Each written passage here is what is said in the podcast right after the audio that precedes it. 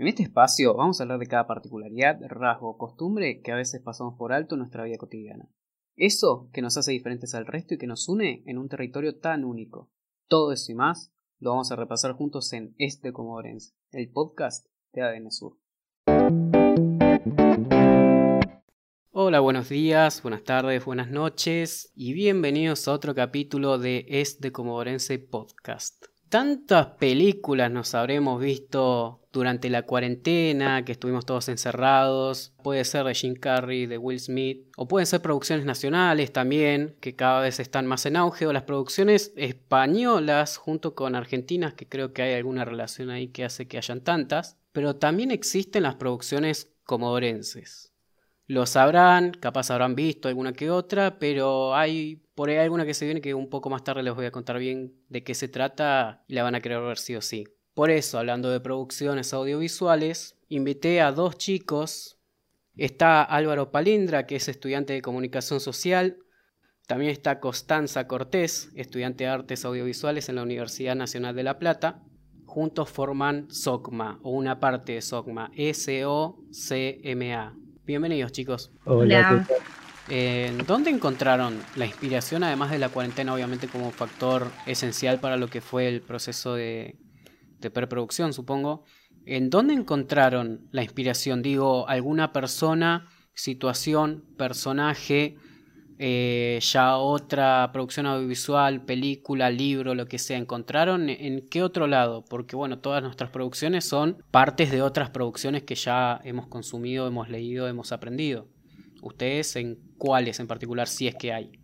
Eh, bueno, en todo lo que fue escribir el guion, eh, eh, me inspiré mucho, bueno, en esa época estaba viendo varias películas y justo eran varias del estilo románticas, así que creo que se ve un poco reflejado en, el corto. También me inspiré bastante en la música, eh, bueno, a los chicos, eh, a todos los que participaban les pasaba una playlist con diferentes canciones que sentía que reflejaban la, esencia de lo que buscaba en el corto. mucha, de la, mucha de la música igualmente es local.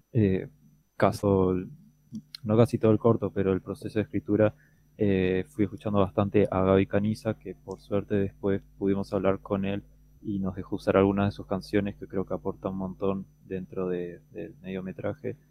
Y, bueno, y además, fuera de lo artístico, creo que los escenarios, la playa, los, atardeceres, eh, también inspiran bastante a que te traen, eh, te evocan escenas que después querés plasmarlas de alguna manera. ¿Cuánto de Comodoro hay en esta obra. Que ustedes digan, no sé, por ejemplo, si la ve alguien, además de ver el pasaje de Comodoro, va a ver, va a sentir que es de comodorense esta, esta obra o dirigida para comodorenses o lo que tenga que ver con la esencia de la ciudad que ustedes bien decían, por ejemplo, de los atardeceres. Bueno, a pesar de que por todo el tema de la cuarentena y que todavía está todo bastante estricto, eh, fue grabada eh, acá en Radatili, creo que comparte esa esencia que es más que nada regional, que es eh, por los paisajes y lo que le produce a las personas. Eh, la mayoría de las personas como que están condicionadas a que al paisaje de la playa, que es como el paisaje más habitual, y ese paisaje lo que transmite y lo que evoca a, las personas creo que habla también dentro de, corto y cualquier persona que viva en esta región puede verlo y quizás sentirse identificado con eso. Yo creo que eh, mucho del,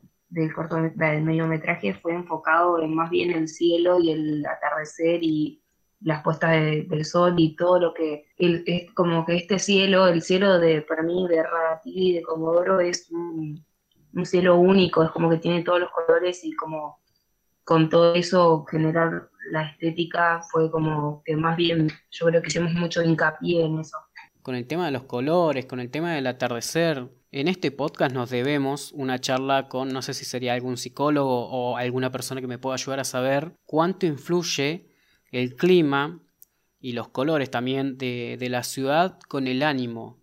Con el ánimo y con lo que transmite también eh, cada paisaje. Porque acá tenemos mucha meseta, mucho desierto, por así decirlo, muy, árido. Pero al mismo tiempo tenemos el mar. Hay un contraste tremendo. Que después también tenemos los atardeceres más anaranjados de todo el mundo y lo puedo firmar acá. Eh, son todas clase de sensaciones que transmite la ciudad y también determinadas estaciones. No sé si ustedes ambientaron el mediometraje en una estación en particular o, o por ejemplo, buscando días en medio del verano que no es tan difícil de conseguir, algún día frío, algún día nublado, algún día gris. No sé si ustedes estuvieron jugando con el clima o no podían esperar eso en una ciudad tan impredecible. Yo creo que el clima jugó con nosotros. Nosotros con el clima.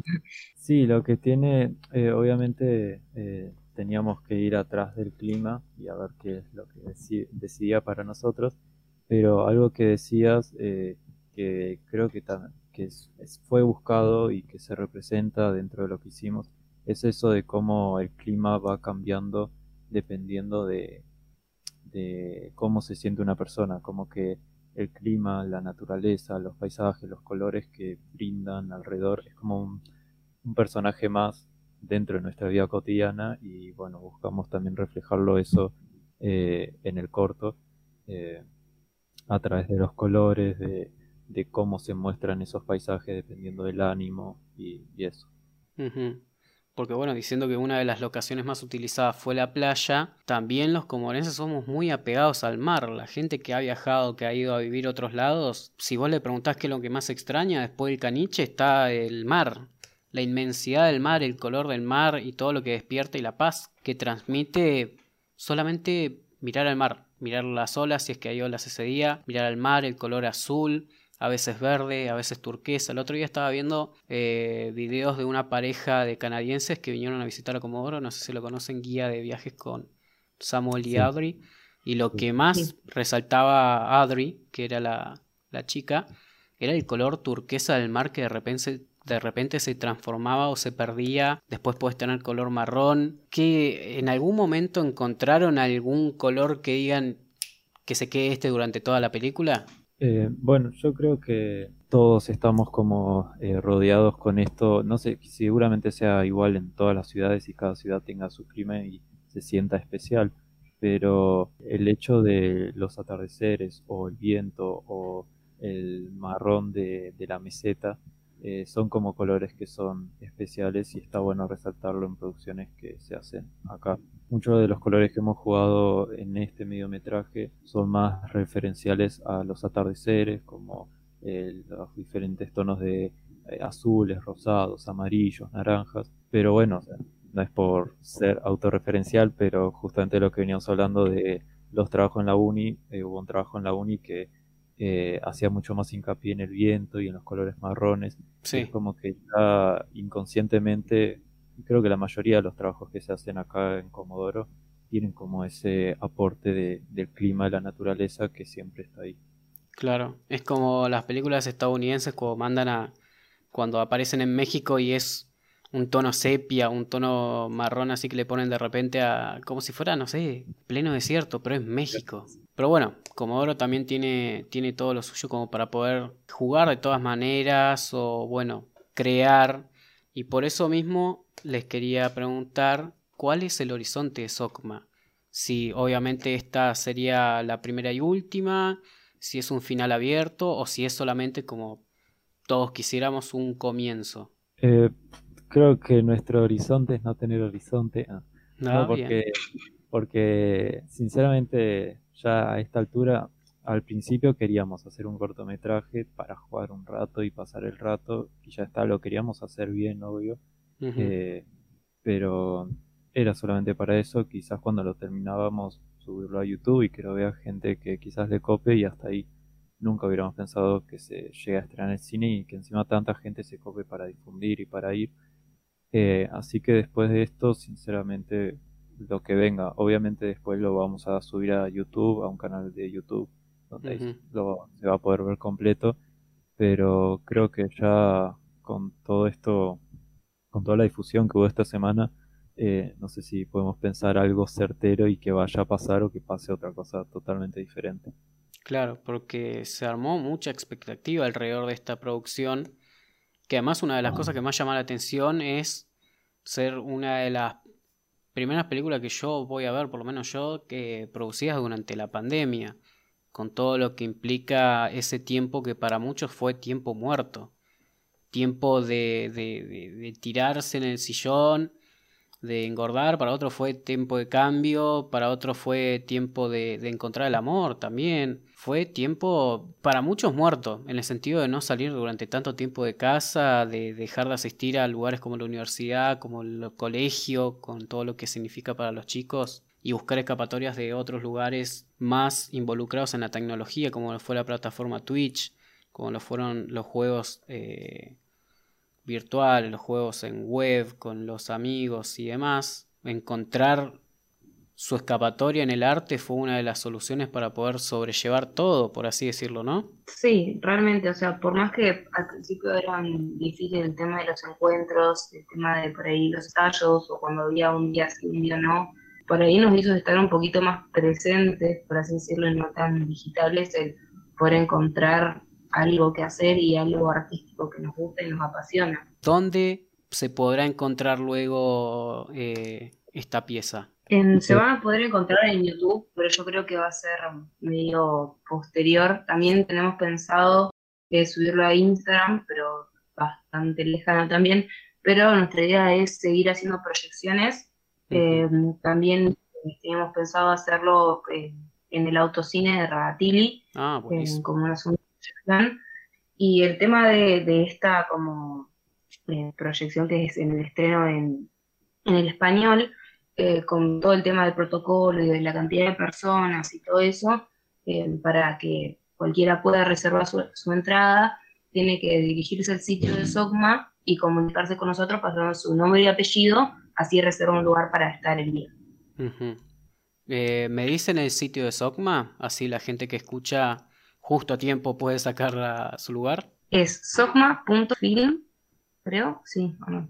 Sí, socma.film y bueno, y si la gente que lo está escuchando ahora ya pasó el estreno, igualmente ahí vamos a subir toda la información acerca de cuando lo subamos a YouTube y de dónde. Y bueno, seguramente si eh, lo terminamos subiendo a Instagram, eh, lo subamos por esa cuenta igual, así que ahí va a estar toda la información. Buenísimo. Mientras tanto, resérveme un buen balde de pochoclos y los que no llegaron a tiempo, bueno, guárdense una noche, esperen más o menos a que aparezca, siempre estén atentos al Instagram de socma.film que van a ver una producción imperdible 100% comodorense radatilense de los jóvenes que ahora son el futuro y dentro de un tiempo quién sabe con qué otra cosa nos puedan maravillar. Muchas gracias chicos por haber, eh, por haber estado en esta charla. La verdad hay una expectativa bárbara. Yo tengo terribles ganas de ver la película, el mediometraje y todas las producciones que puedan llegar a tener chicos, porque en serio me coparon. Y, se ve sobre todo las ganas que le metieron y el talento que tienen todos los que formaron parte de la, de la producción en, en lo que es el área audiovisual. Y bueno, todos los éxitos para el futuro también. Bueno, muchísimas gracias. Y sí, todo el equipo de el mediometraje tiene muchísimo talento individual y en equipo, bueno, espero que lo que salió les, guste. Les mando un abrazo grande, chicos. ¿eh? gracias, a ustedes. Gracias por acompañarnos en Es de Comodorense. Soy Elias Barakian y podéis seguirme en www.adnsur.com.ar.